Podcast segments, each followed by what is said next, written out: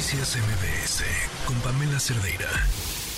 Iba, ayer amanecimos otra vez eh, con, con informe, y digo otra vez porque no es la primera, eh, una serie de denuncias en eh, contra de Santiago Nieto, hoy procurador de justicia de Hidalgo, haciendo referencia también a su tiempo frente a la UIF, eh, una serie de denuncias del despacho Cuello Trejo y asociados. Íbamos a platicar ayer con Santiago, pero ya mm, el tiempo no nos dio. Ahora sí está en la línea Santiago Nieto. ¿Cómo estás? Buenas tardes. ¿Qué tal? Buenas tardes también. Un saludo a ti y a tu auditorio. ¿Cuántas van? De Gil contra mí, vamos, yo creo que como unas cuatro, eh, entre las anónimas y las y las reales que han presentado.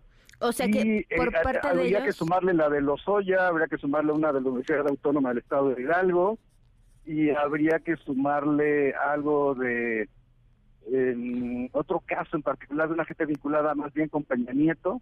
Y ya, bueno, afortunadamente ya la Fiscalía ha determinado en un ejercicio en cuatro de las eh, siete carpetas de investigación que eh, se me habían abierto a partir de las denuncias que han presentado pues, precisamente pues, mis enemigos políticos. Eh, justo, era lo que tú contestabas, eh, que, que se trataba de un, de un tema político. ¿Con qué fin? Bueno, ¿Para Hoy, hoy en el Universal, por ejemplo, apareció una encuesta en la cual me ponen como el morenista más conocido primero y con el de mejor presencia pública en Querétaro. Eh, yo soy en este momento precandidato al Senado de la República por mi estado natal, por Querétaro, y, eh, y es evidente eh, que a este grupo político ligado con cabeza de vaca, con el que yo tuve un enfrentamiento muy importante en los primeros años de la administración del presidente López Obrador, no les interesa que yo esté presente en estos, en, en el espacio público. pero bueno, yo seguiré también impulsando las denuncias que en su momento presenté contra ellos eh, eh, porque me parece que ya eh, llegó un momento de hartazgo de mi parte y de, de, molestia por eh, esta actitud recurrente y absolutamente falaz respecto a lo que están denunciando. Eso, ¿cuántas denuncias has presentado tú? Yo les presenté, a, bueno, a Cabeza DACA cuatro.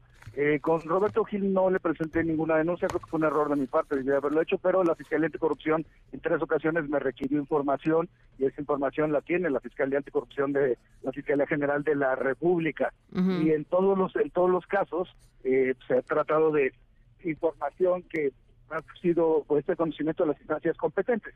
En lo particular respecto a este caso, sí quisiera hacerte algún eh, planteamiento. Me sorprendió mucho el mensaje que dieron, que dio el licenciado Cuello Trejo. Yo no voy a hacer ninguna referencia a él, en virtud de es un adulto mayor y por respeto a su, considerando su, su edad, no tendré ningún pronunciamiento sobre él.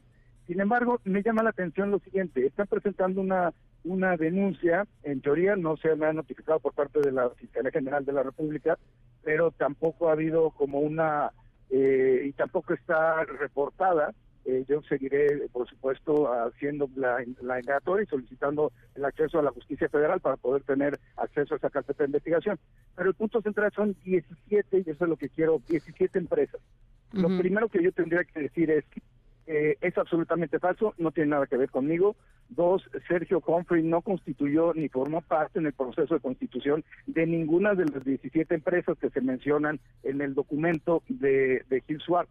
Eh, de hecho, es, esa información es falsa y es representante legal de las 16 eh, de las 17 empresas, pero nunca las constituyó. ¿Quién las constituyó? El despacho de Krill y, y Cuellar.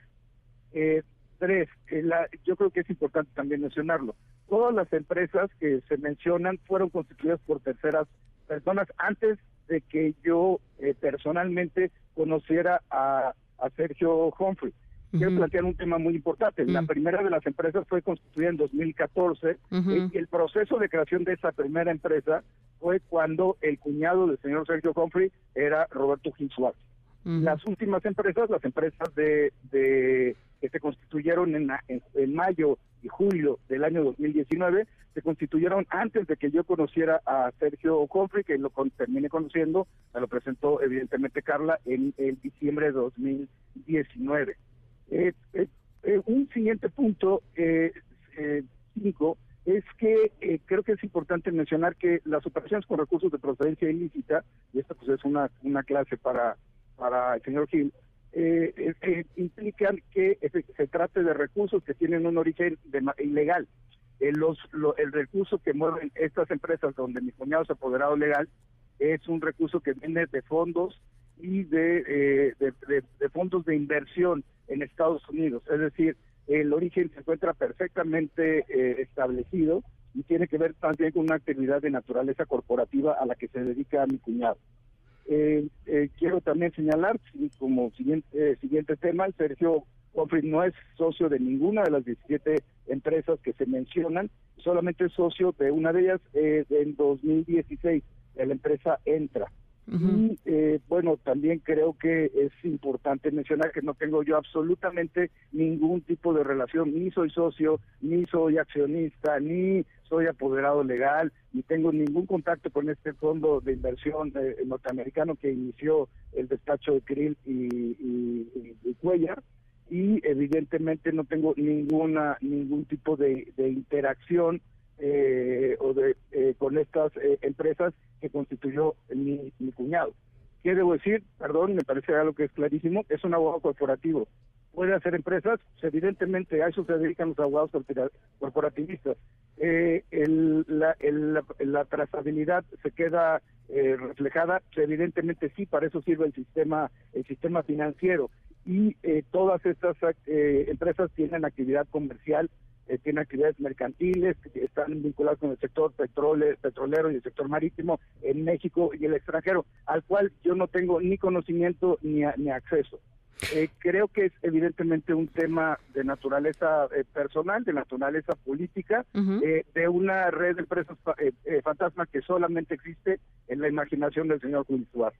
Y nada más quisiera cerrar con, con este punto que me parece que sí es, es también relevante, y es que eh, han señalado que son empresas fachada y factureras, y lo cual es falso. El Servicio de Administración Tributaria en ningún momento se ha pronunciado en temas del 69 del Código Fiscal de la Federación en ninguna de las empresas de mi cuñado. Yo le he sugerido que demande no solamente en México, sino en Estados Unidos por esta, esta actitud, porque finalmente es una afectación a su prestigio profesional y es una afectación a su a su eh, pues a la a la buena, al compliance relacionado con las empresas de las cuales es apoderado legal. Pero entonces tú sí lo vas a hacer también, demandar. Ah, por supuesto, por supuesto. ¿A quiénes? A Roberto Gil. ¿A Roberto Gil? Sí, por supuesto. Y evidentemente eh, a, Javier Lozano, evidentemente a Cabeza Vaca, son los tres eh, personajes que han estado desde hace dos años atacándome constantemente con falsedades, con mentiras y, y, bueno, creo que ya es importante que se haga valer el Estado de Derecho, tanto en la sede eh, civil como en, como en materia penal respecto a estos eh, casos.